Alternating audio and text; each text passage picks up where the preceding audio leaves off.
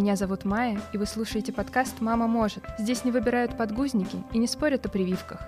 Здесь своими вдохновляющими историями делятся мамы, для которых декрет стал поводом расправить крылья. Мои гости — это мамы, которые поверили в себя и решили начать свое дело.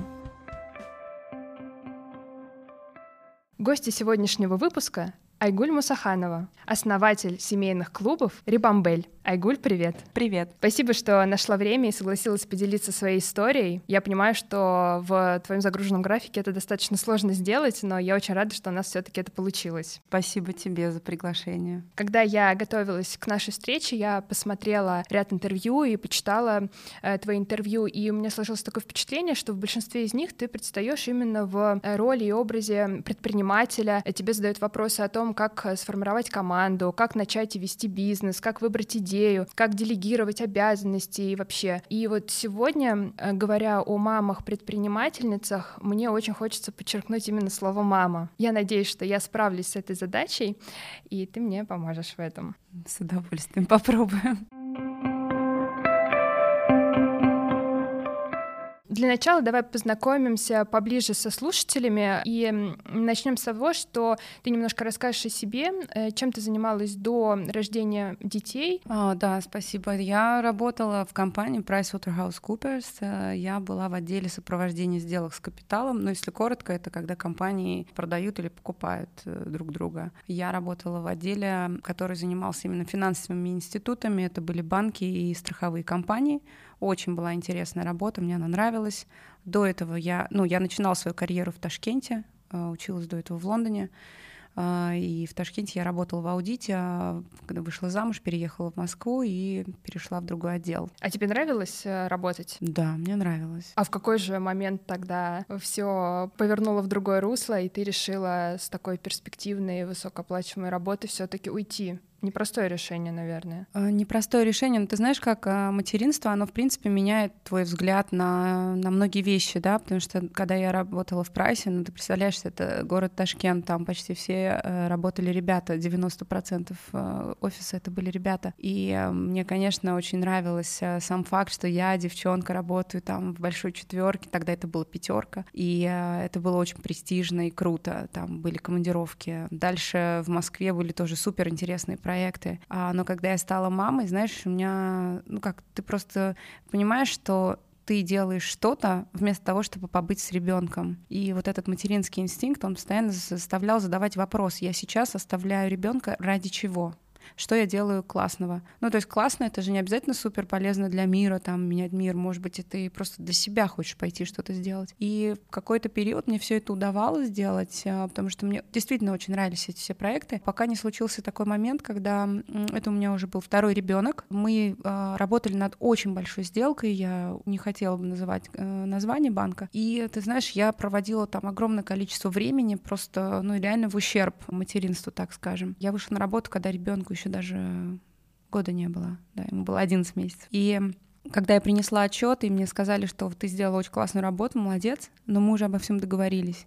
И я поняла, что я просто все это время, ну это было три или четыре месяца, шел проект, что я все это время думала, что я прям очень людям помогаю, что они без моего там due diligence не примут решение, и я поняла, что они уже все решили, это была формальность. И тут у меня просто вот такой произошел клик, а что дальше? Я дальше так не хотела. Вот, ну и все. И вот это была моя первая, прям такой был мощный звонок, когда я сказала, знаете, я хочу повторно уйти обратно в декрет. Я буду думать, что я буду делать дальше, пока я не решила. Действительно, приоритеты немножко меняются. Представление о том, на что действительно хочется тратить время, абсолютно другое. Это, наверное, словами не описать, и только родительство может все перевернуть с ног на голову. Но я думаю, что очень часто бывает так, что это такой волшебный пинок, который позволяет по-другому посмотреть на свою жизнь, какую-то трудную ситуацию повернуть себе в плюс. При других бы обстоятельствах родилась бы идея, например, уйти с работы, начать какое-то свое дело, ты думала, как могло бы быть вообще? Ну, это у меня еще было, знаешь, связано с таким сложным периодом я, развода. В тот период. И я понимала, что я на эти деньги не сильно-то смогу обеспечить да, двух детей. Ну, в общем, э, там было много разных вопросов. Ну и ты знаешь, немного даже это было безумие. И я рада, что в то время у меня не хватило, не было достаточно мозгов, чтобы сидеть и анализировать шаги степ-бай-степ. Это было просто очень такое эмоциональное решение, что я просто по-другому не могу. И потому что если бы я, наверное, должна была принять решение сейчас, мне было бы гораздо сложнее, и я не думаю, что у меня хватило бы смелости сейчас принять такое решение.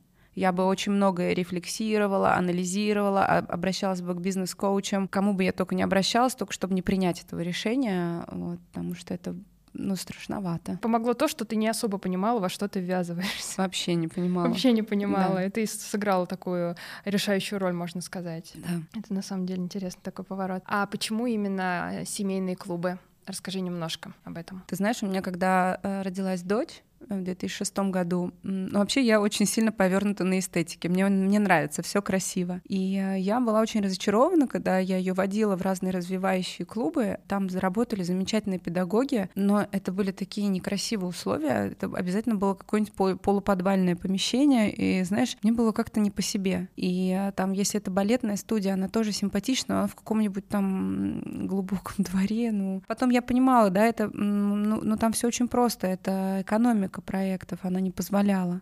Вот, и поэтому, ну, у меня такая была мечта создать что-то красивое для детей, то ли это будет красивый детский сад, то ли еще что-то. Я очень много там по миру путешествовала, слава богу, там, спасибо моим родителям, и образование у меня было западное. Я вот как-то по-другому на это на все смотрела, и мне хотелось красоты. А, но так и вызревало у меня, если я хочу чем-то заняться, то это должно быть связано с детьми. Я вообще, в принципе, очень люблю детей. У меня была мечта, что у меня их будет пятеро. у меня двое. Вот, и мне как-то хотелось вокруг детей что-то создавать. И я тогда про, де- про деньги думала меньше, больше была такая идея. Я думаю, что тоже это такая правильная отчетная точка, когда идея все-таки стоит во главе. То, что ты любишь, то, чем ты горишь, а не просто цифры сухие на бумажках. Хотя некоторым и так комфортно вести бизнес, и у них тоже классно получается, но я по себе тоже сужу и соглашусь с тобой, что у меня, наверное, сначала стоит в приоритете то, чтобы нравилось, было классно, это чувствуется, и тогда все прям здорово получается. Я знаю, что ты очень часто отвечаешь на этот вопрос, но не могу тебе его не задать. Почему именно такое название? Почему Рибамбель? Что это значит? А, это, это наша любимая история с Юлией. Юлия Федоришина, это мой партнер. Она училась в Инсиаде во Франции и в Сингапуре а, на MBA. И когда мы регистрировали компанию и вообще думали, как назвать, мы точно понимали, что мы а, хотим привнести какое-то новое слово, ну, типа как Кока-Кола. И долго искали это слово, никак не могли найти. А она была в Брюсселе, я была в Москве, и я говорю, слушай, нам надо срочно регистрировать компанию. Почему-то тогда мы думали, что бренд и, комп- и название компании — это одно и то же. И она говорит, слушай, я вот тут прохожу мимо какого-то места, называется Рибамбель, как тебе? Я говорю, давай посмотрим перевод. Если это приличное слово, то мне нравится. Просто понравилось звучание. А дальше уже так совпало, что, оказывается, это означает на французском сленге «кучка детей». Да, вот это вот совпадение. Классное название. Я, к сожалению, еще не была в ваших клубах, но у меня дочка подрастает, у меня большие надежды на это. Название классное. И пишется, и на слух ложится. Хоть я тоже когда читала разные интервью и слушала, э, кто во что гораст, и мне тут тоже удалось отличиться и неправильно его произнести, но от этого прикольно, что ты его точно запомнишь. А давай вспомним вообще, как все начиналось. Первый клуб открылся в 2012 году. Да, 6 сентября. Расскажи, пожалуйста, что ты почувствовала в тот момент, когда твоя идея, твоя мечта обрела свое воплощение, двери клуба открылись, и туда начали заходить первые детишки, их родители? Ты знаешь, мы с Юлей пока все это строили, это был вообще наш первый experience, да, там, связанный со стройкой, там, с инфраструктурой. Мы вообще никогда не, не, ну, мы не понимали, как работают рестораны. Поэтому, конечно, у нас была вот эта вот мечта, и нам было очень прикольно, что вот все, что мы задумали, оно обретает какую-то реальность, формы, да, конкретные. Но ты знаешь, мы сталкивались с таким количеством сложностей, трудностей, там, начиная от растаможки этих домиков, э, заканчивая тем, что мы не понимали, как нужно сделать вентиляцию, и, в общем, много было таких моментов, моментов, что у нас была очень сильная усталость. Мы работали ну, по 14-16 часов в день на протяжении четырех месяцев где-то. Это было сложно. И, конечно, у нас еще и дети маленькие. Да? Когда мы открыли двери, Конечно, это была большая радость, но вместе с этим это был такой огромный страх. Мы думали, вот мы сейчас двери откроем, и сидели тихо, надеялись, что никто не придет.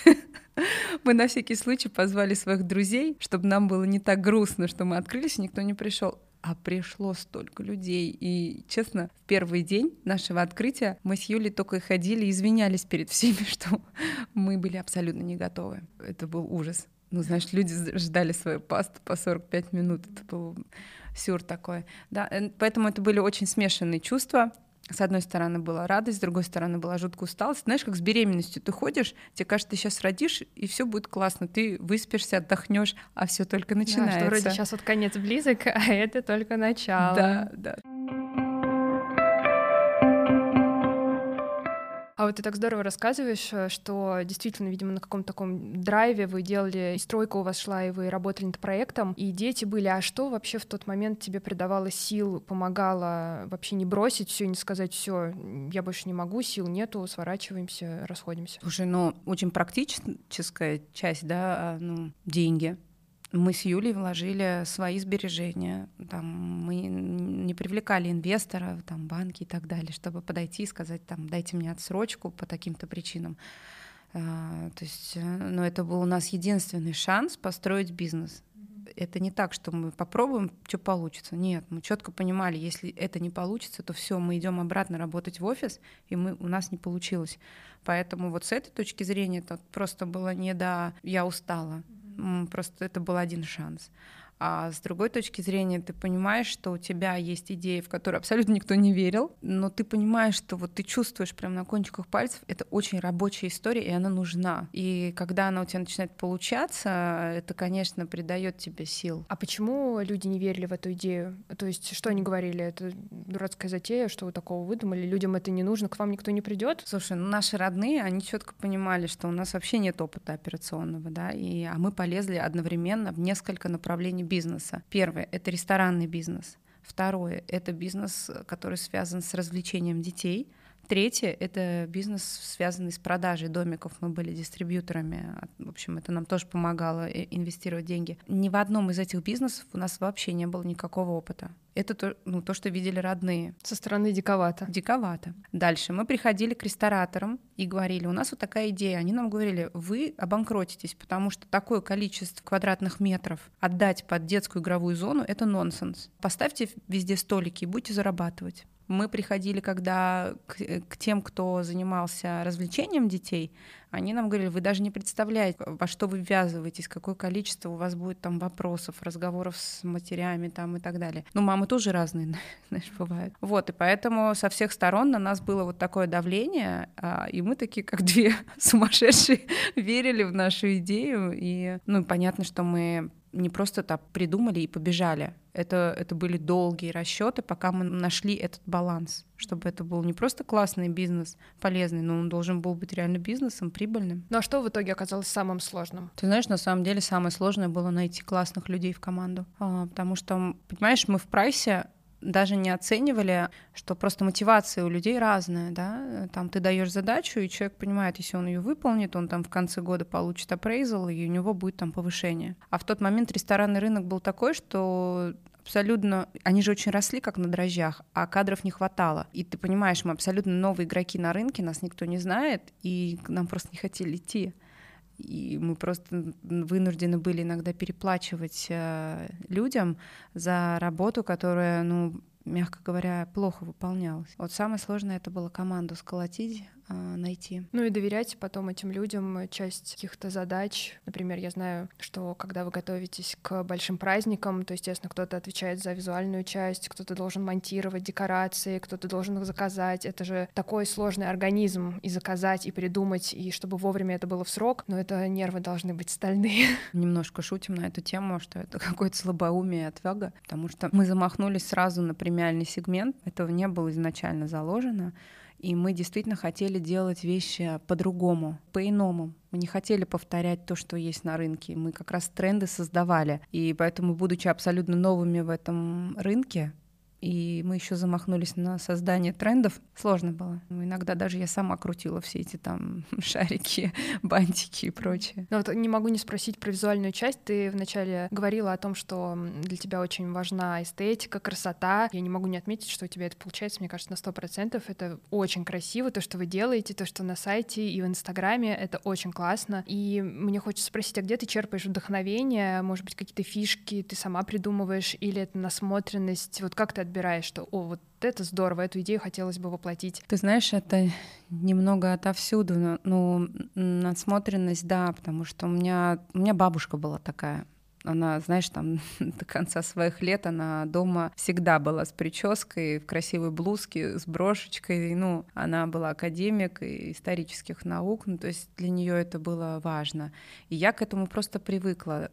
Плюс родители, они потратили, наверное, все свои сбережения, чтобы показать мне и брату мир. И все эти музеи, это, конечно, тоже оставляет отпечатки, да. Там мы не могли себе это позволить, там все эти роскошные отели и прочее, но я же все это видела, и я понимала, как что может быть по-другому. Ну, в, в то время, когда мы только запускались, это, наверное, была больше такая картинка, знаешь, идеальная картинка из головы, такая вся зефирная, конфетная. Вот, поэтому это то, что было тогда. А сейчас, а, чтобы вдохновиться, ресурсов очень много. Это тот же Pinterest, Instagram. Просто самое главное — иметь какую-то картинку в голове, что ты хочешь, и ты обязательно найдешь себе вот и референсы, и все. Да, понимаю, Pinterest — это тоже моя любовь. Да.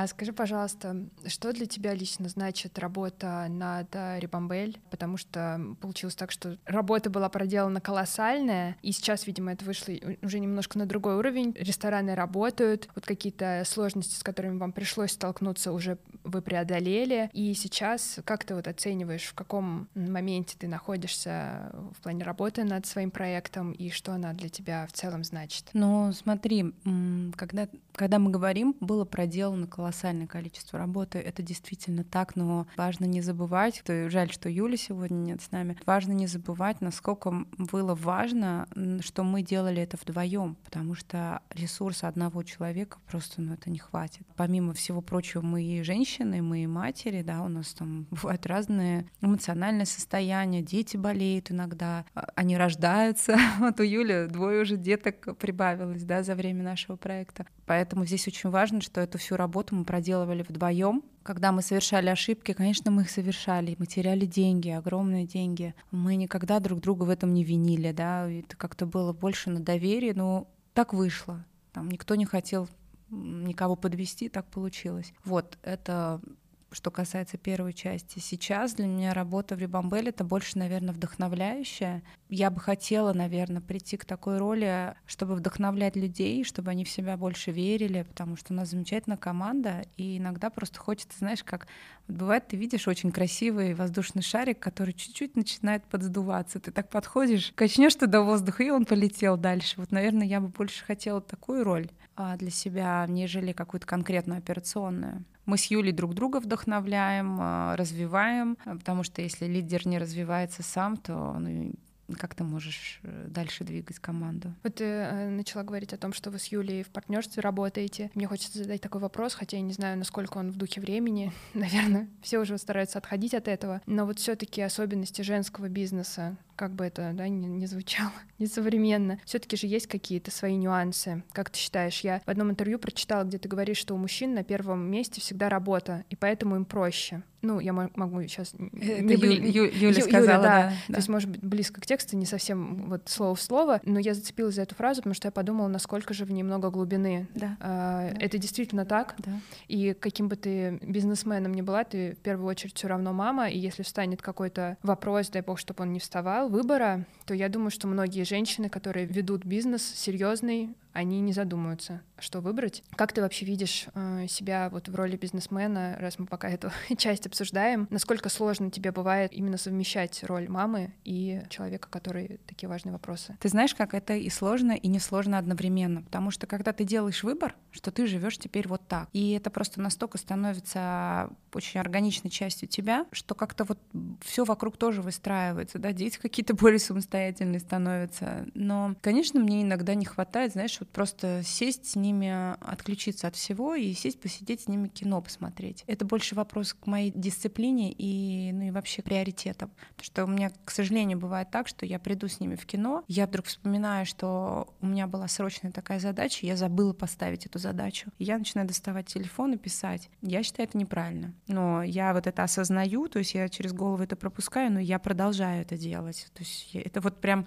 моя зона роста лично моя. А то, что это сложно, ну да, это сложно, это больше, наверное, связано с самоорганизацией, потому что мы с Юлей вот как раз часто говорим на тему того, что вообще же быть женщиной — это сложно, потому что ты же не только должна поработать, ты и за детьми как-то должна посмотреть, и их эмоциональное состояние оценить, и свое эмоциональное состояние, и да и выглядеть как-то хочется, знаешь, э, классно, и на спорт сходить, и к косметологу, и там, я не знаю, на шопинг с девчонками. Всего этого я очень хочу, а вот, и я, я это могу себе сейчас позволить. Какой-то был период времени, когда ты просто постоянно выбираешь вместо чего. Ты вот начала, а, затронула тему о том, что все-таки работающая мама — это не только дети и работа, есть еще куча вещей, которые действительно хочется сделать. Это и магазины, и красота, и да просто, не, не знаю, может быть, ходить на пение или на гитару, или там на йогу. отношения, в конце да, концов. конечно. Это же очень много всего, и получается, что время нужно раскидывать на огромное количество задач. И давай немножко поговорим об этом. Вопрос каверзный, звучит он странно. Как ты все успеваешь? Я подозреваю, что ты сейчас скажешь, я ничего на самом деле не успеваю, но все равно, как вот э, проходит твой обычный день, если это твой рабочий день или выходной, поделись, пожалуйста, как обычно ты проводишь. Вопрос, знаешь, такой честности, да, к себе. Вот если я запариваюсь над, над тем, чтобы сесть на 20 минут и спланировать календарь на неделю вперед, договориться обо всех встречах, там, запланировать э, все, что я хочу сделать, да, включая театры и детей и так далее, тогда получается классно. На самом деле, без всяких особых стрессов, ты с утра встаешь, ты, у тебя все четко уже расписано. Я это делаю очень плохо. И даже сейчас дошла до того, кстати, вот с подачи тоже моего бизнес-партнера Юли, что, кажется, уже без э, помощника не обойтись. Раньше мне казалось это мега роскошь, но пусть и так, но в общем, то есть это вопрос такой самоорганизации. Если ты запариваешься все спланировать, как с любой вещью, в общем-то, в жизни, да, тогда, тогда все просто происходит. А, но, к сожалению, я этого не делаю часто, и поэтому у меня довольно хаотично бывает некоторые дни, когда я к концу вечера устаю просто от того, что я сама себе этот хаос создала. Нет, чтобы заранее все спланировать, я начинаю всем писать, а вот мне срочно, мне сейчас, пожалуйста, давайте. И 33 у меня мнение одновременно, и все, у меня плохое настроение, я ничего не сделала, день прошел зря. Такой тоже бывает. Ну а идеальный день, когда ты все спланировала и планируешь все успеть. Как он обычно проходит? Слушай, ну это обязательно день, когда у меня включен спорт. Дальше у меня идут встречи рабочие, когда очень четко мы регламентируем, что мы обсуждаем. Потому что встречи, на которых ты ожидаешь получить ответы, а они порождают только вопросы, потому что люди неподготовленные пришли, это очень угнетает. Ну, у меня прям гнев поднимается, правда. Мы провели время с детьми, Просто даже прогулка полчаса в парке или катание на ватрушках — это вообще классно тоже. Там я вечером смогла погулять э, с наушниками, да, в ушах и, поч- и послушать какую-то аудиокнигу или подкаст или что-то. Ну, то есть там, то есть время для себя тоже, да, выделила, посмотрела что-нибудь интересное или почитала там хотя бы 20 минут, там, пусть это будет пару страниц книги, но это тоже классно. Вот это мой идеальный день, и легла я спать там не пол второго ночи, а где-нибудь в одиннадцать. Хотя бы начала собираться, потому что женщина, когда собирается ложиться спать, проходит еще часа два, и она наконец-то ложится. А какое у тебя идеальное утро? Без чего ты не можешь начать свой день? Какая-то такая утренняя Без яичницы. Без яичницы. Нет, правда, я очень люблю завтракать. Я сейчас пытаюсь э, пробовать интервальное голодание. У меня настроение от этого не очень хорошее, потому что я и ужин не хочу пропускать, потому что это такая больше социальная история, да, домашняя. Но и утро мне так нравится. Я очень люблю сварить себе кофе, пожарить скрамбл, гречку. Я могу это есть 30 э, дней в месяц и не менять. Мне нормально. А есть что-то такое, на что вот все таки не хватает пока времени, но очень-очень хочется? Да. Я не знаю, это времени или я не созрела. Я очень хочу регулярно ходить на йогу и медитировать, потому что когда я это делаю, это совсем другое состояние. Я ну, не могу четко объяснить, но знаешь, как это у меня есть, у меня вдруг появляется способность а, в каком-то моменте, когда я закипаю, как будто отойти в сторонку и на себя со стороны посмотреть. Но когда я не занимаюсь вот этим вот успокоением своего мозга, а, то да, не очень хорошо. Ну тут главная засада в том, что действительно нужна регулярность. Регулярность. В этом вся фишка. У меня проблема с регулярностью. Я головой понимаю, да, если все делать регулярно и четко, все будет хорошо. И почему-то какие-то моменты не делаю, но соглашусь с тобой на сто процентов, что это очень помогает, действительно, особенно когда вокруг все кипит, вот это вот небольшое такое пространство тишины и спокойствия помогает как-то немножко так в себя прийти, и лишнее откинуть, и как-то по-другому на все смотришь, и какие-то ответы находятся, и решения приходят знаю такое состояние, сама за ним гоняюсь. Здесь еще есть такой момент.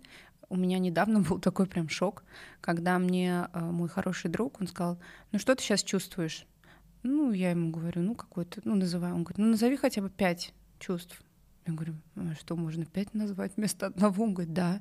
И я поняла, что я настолько не обращаю на себя внимания, а, это вот про медитацию, да, про вот это все. Настолько я вовне, что я даже не могу сама себе а, ответить, а что я чувствую. Мне, мне реально нужна была подсказка. Он мне прям бумажку дал, сказал, вот смотри. С чувствами, да? да. Перечень, перечень вот, вот здесь перечень. Выбирай вот галочки. Да. Да. да, это, конечно, любопытно. Такой простой вопрос, казалось бы, что да. ты чувствуешь. Угу. А вот мы говорим про то, как же все-таки найти вот этот баланс между работой и домом и семьей. А как вот все-таки его сохранить, не потерять, и какие, может быть, хитрости, секретики лично у тебя есть, которыми ты пользуешься, и это тебе помогает и не разрываться, и успевать в меру всего. Это же еще зависит от ритма тех, кто тебе дорог, близок, с кем ты живешь. И если у тебя есть возможность как-то подстроить ритмы друг под друга, там, ну, например, у меня дети приезжают со школы, и у них там есть некоторые занятия. Есть дни, когда у них занятий нет. И вот на эти дни я стараюсь на вечер вообще ничего не планировать, потому что я понимаю, у них нет занятий. Не так, что я им там сильно нужна, они у меня уже подростки, 14-11 лет, но им прикольно, что я где-то рядом, и они могут подойти, там, задать какой-нибудь вопрос или пошутить. Да, это тоже важно, я считаю. Но с близкими, наверное, просто что помогает, это синхронизировать календари. Опять, Опять же, планирование. Же планирование, да. Да, все сводится. Ну, потому что бывает обидно, когда ты планируешь там день и думаешь, все, я сейчас все так запланирую, чтобы в 6.30 освободиться, а для этого я начинаю день в 7, например, да, и ты тут понимаешь, что твои близкие, оказывается, как раз на вечер поставили себе какие-то там встречи, и ты думаешь, так, зачем? А что для тебя оказалось самым сложным вот в, материнстве, в родительстве? Ой, ты знаешь, это такая тема для меня сложная. Ну, во-первых, эм, мне было сложно через развод проходить, потому что это ну, в общем, там было очень много разных чувств, да, и дети, они очень любили отца. Я говорю о нем а, в прошлом времени, потому что в апреле 19 года он умер. И самое сложное это было сказать им об этом. Вообще я ни одной матери в жизни не пожелаю таких слов произнести. И то, что происходило с ними после, то есть сейчас уже два года прошло, они лучше себя чувствуют, но, но все равно мне страшно какая бы я, знаешь, внешне мне все говорят, у тебя такой вид, как будто ты знаешь всегда, что делать. Я говорю, да, может быть, вид такой, но это просто уже такая маска, которую я привыкла носить, потому что детям нужно на меня опираться, на меня одну теперь, да, и я делаю вид все время, что я все знаю. На самом деле я очень часто не знаю, что делать. И вот, вот это самое сложное, когда я не знаю, что делать, я не знаю, как правильно, надо быть сейчас строгой или наоборот все отпустить, знаешь, вот элементарные, ну, дети ну, как бы классные получились, они очень талантливые, и я не всегда понимаю, там, куда их направить. Вот, тут ну, такие очень элементарные вещи, с которыми сталкивается каждая мать. Это, наверное, самое сложное для меня, потому что я чувствую огромную ответственность и реально не понимаю часто, как правильно. Даже не знаю, мне кажется, что в какой-то момент ты главная опора и поддержка для детей, но потом наступает такое время, когда и они тоже становятся такой полноправной поддержкой и опорой, и мне кажется, что это настолько здорово именно не растерять это и сохранить, приумножить. Ну тут такая, видишь, тонкая грань, которую я очень стараюсь соблюдать, да, чтобы они все-таки продолжали быть детьми. Конечно. Я ну не перекладывать очень на них очень хочется, да, конечно. иногда. Но они-то дети. Да, конечно, но я имею в виду вот такое психологическое состояние, когда ты знаешь, что у тебя есть родные, близкие люди, которые тебя поддержат, да. даже несмотря на то, что это дети. От детей это вдвойне приятно, потому что они не умеют, вот как взрослые, как-то юлить, и, ну вот по взрослым всяким таким вот хитростям каким-то. А у них это всегда очень э, по-честному, открыто, и дети классные люди. Ну, ты знаешь, подростки плане. очень подростки, умеют юлить. Да, да, да. да Подростки еще кадры. Айгуля, скажи, пожалуйста, как э, твои дети относятся к твоей работе и вообще ты сама как о своей работе говоришь, именно как о работе или о деле жизни? Есть семьи, где там мама уходит с утра на работу, вечером приходит домой, она говорит, вот у меня на работе, у меня на работе. Я понимаю, что у тебя работа занимает намного больше времени и в голове, и в каждодневных каких-то делах. Как твои дети на это смотрят? Такая прикольная была фраза у сына Юля Федоришны как раз в самом начале он ей говорил, везет тебе, ты каждый день ходишь в Рибамбель, я бы тоже хотел так. Но моим детям очень нравится этот проект, хотя они уже выросли из него, конечно. Я бы, знаешь, сказала так, у меня этот проект больше, наверное, в голове занимает времени, чем по факту. Это вот опять же я могу сидеть в кино и думать про Рибамбель. Что для меня это? Это, ты знаешь, как для меня это не просто проект, а, где мы считаем PNL. Я считаю, что он наполнен очень крутыми смыслами. Я когда вижу вот этих вот деток, кто отмечает день рождения, да, например, и я вижу этих принцесс наряженных, ну, именинниц, я думаю, как же это круто, что мы помогли создать такое воспоминание. И я думаю, что вот в этом, наверное, очень важный смысл. И также, когда я вижу вот семьи, которые сидят по выходным или в будние дни, да, они сидят, обедают, смотрят, как их дети играют. Дети играют и видят своих родителей, да, там они видят их социализацию, то есть они могут подбежать в любой момент, поделиться эмоциями, там, спросить совета, или у них какая-то конфликтная ситуация в игровом городке, это бывает, это нормально у детей, они так развиваются, и они видят, что там он сам сейчас что-то раз, разрулил, да, пришел, показал себя, ну вот я бы сказала так, вот Рибамбель для меня это вот про, про такие очень большие смыслы, да, я даже иногда шучу, говорю, это, мне кажется, мы помогаем создавать некую такую memory book э, для семей, мы всегда с Юлей говорили, что было бы классно создать место, чтобы люди, э, чтобы дети думали, что это их царство, в которое они приглашают взрослых. И, по-моему, нам это удалось. Но это действительно сказка, сказочные такие моменты. Нам это очень нравится. Да.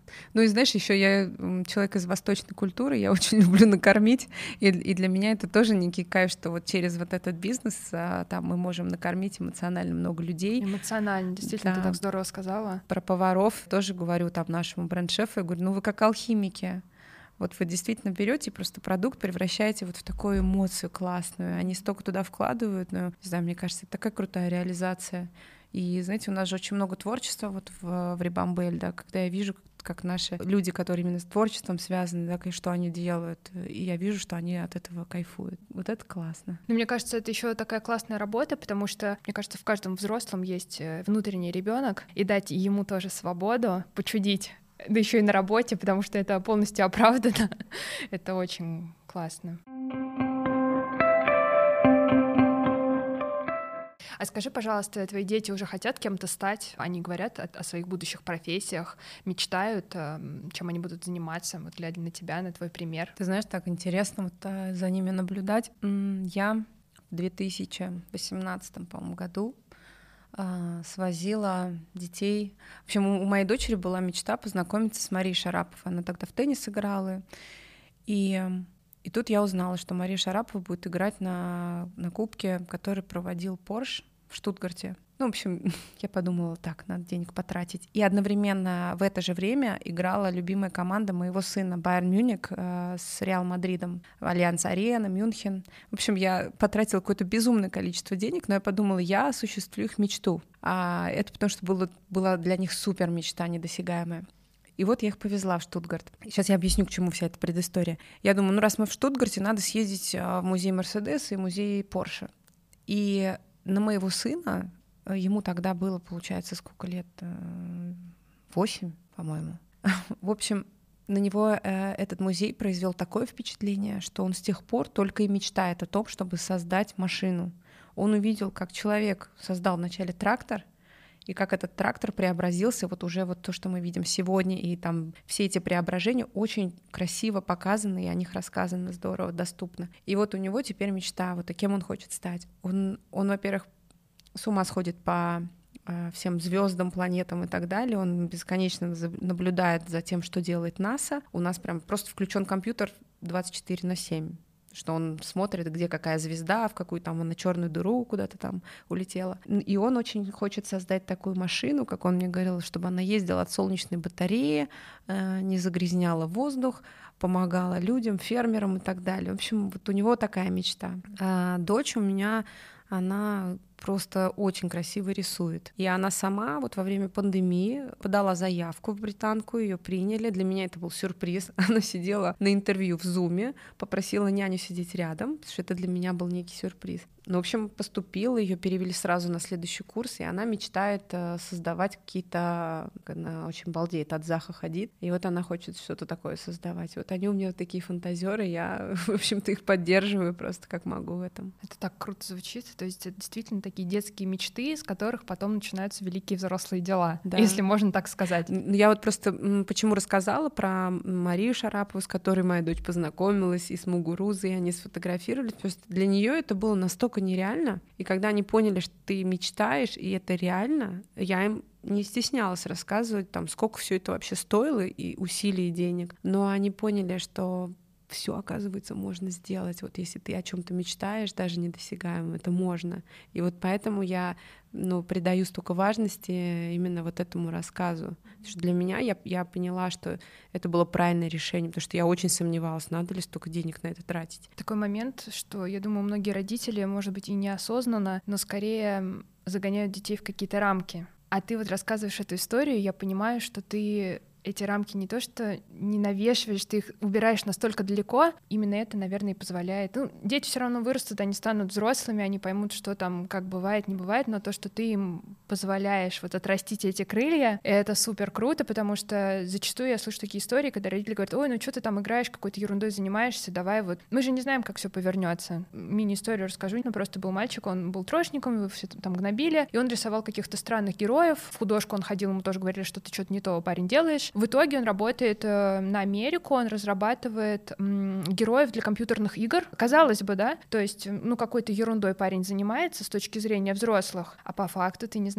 куда тебя это приведет. И у него, считай, э, работа мечты, рисовать то, что вот он в голове выдумывает, еще ему платят за это деньги, у него нет никаких там ограничений, он может передвигаться куда угодно. Ну, понятно, что он уже ну, подрос, то есть он не совсем там школьник, но тем не менее. То есть я вот за такие безумные истории. И мы начали с безумства. И пускай безумство всегда присутствует в нашей жизни в той или иной степени, потому что мы не можем знать наперед, что будет. Ну, это же так важно мечтать, просто мечтать. Мне это нравится. У, у моих детей есть мечта. Там у меня сын насмотрелся каких-то роликов в Ютубе про людей, которые работают в НАСА, и большинство из них оказывается, выходцы из MIT. И он хочет теперь поступить в MIT не потому, что это круто, все об этом говорят, а потому, что он хочет работать в НАСА, например. Дочь у меня посмотрела какие-то там сериалы, и мне, честно говоря, несколько раз хотелось сказать, ну хватит уже эти сериалы смотреть.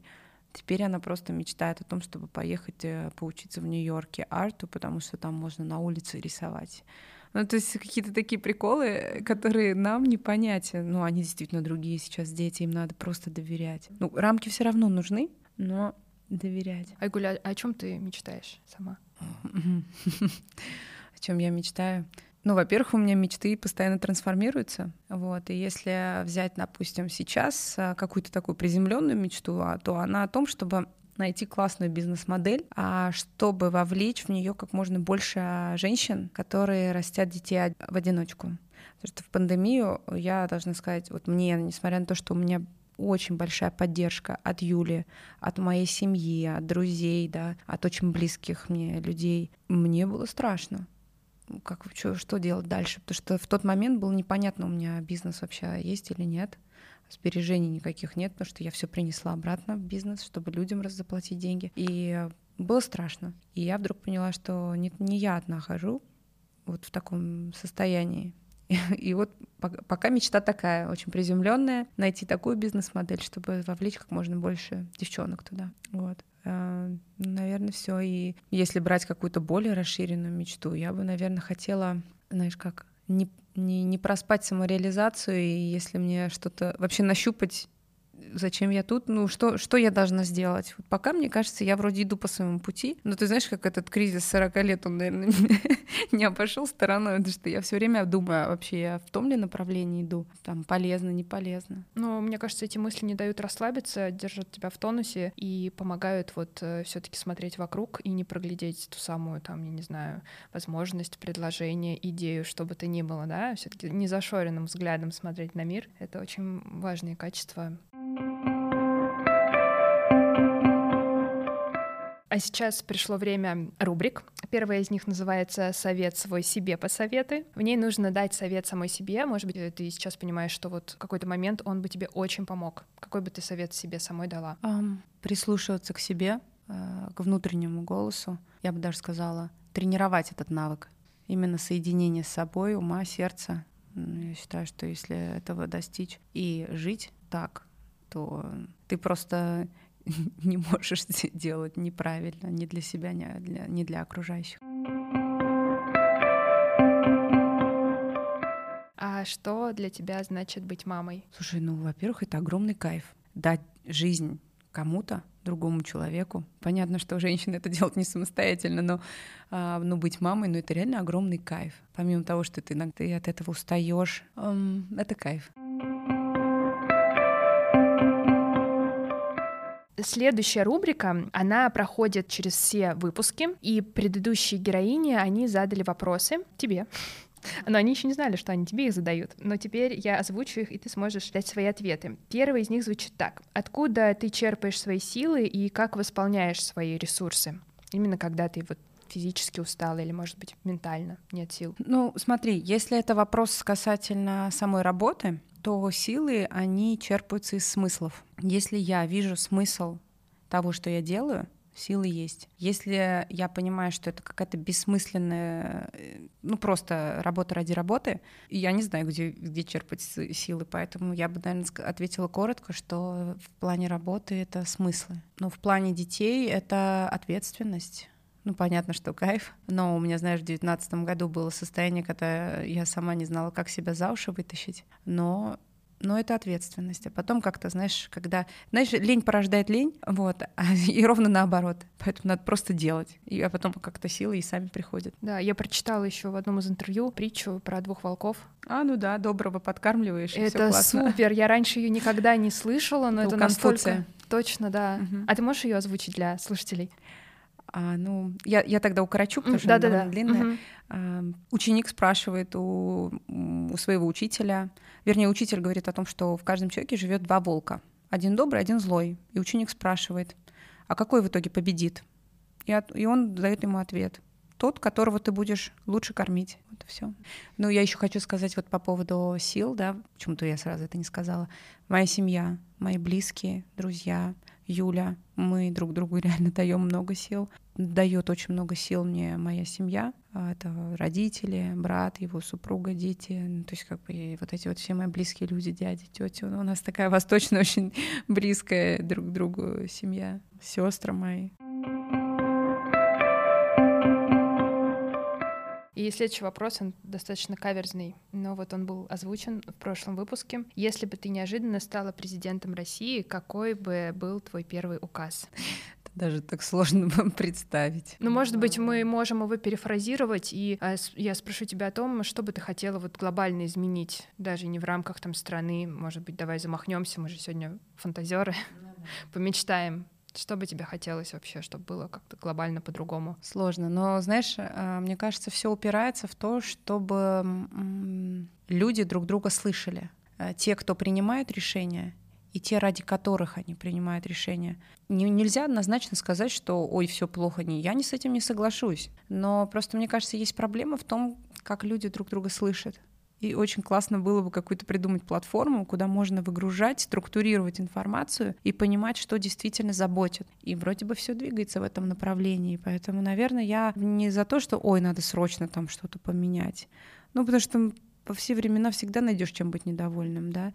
А, но вот прийти к тому, чтобы люди друг друга слышали, и было вот ощущение, что ты услышан, и над этим работают ну, какую-то обратную связь, там еще что-то. Вот, наверное, вот, наверное, мне хотелось бы улучшить это.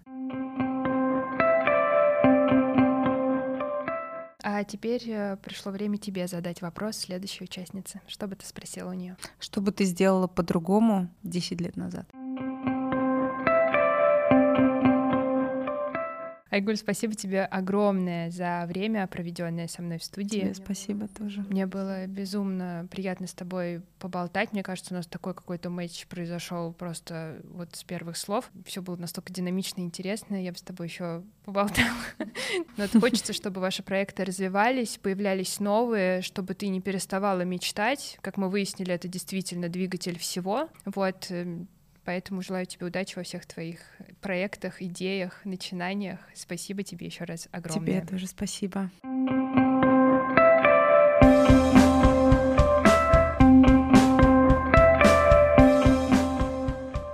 Спасибо всем, кто дослушал этот выпуск до конца.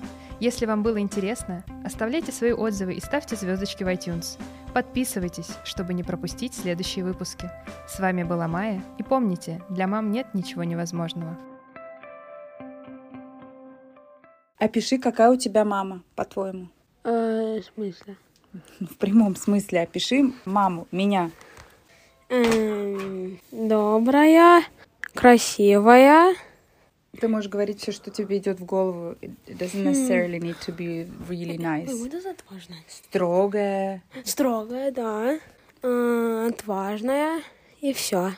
А, and can rage really quickly. Что? Быстро выходит из себя? Так скажи. Быстро выходит из себя. А что еще? Ленивая в снежки не любит играть. а, нет. Трусиха. Не-не. а, когда планируем что-то делать, потом не делаем примерно месяц. Опиши, какая у тебя мама. А, строгая, красивая и... I want to say something, but I'm so scared. Loses her temper extremely quickly.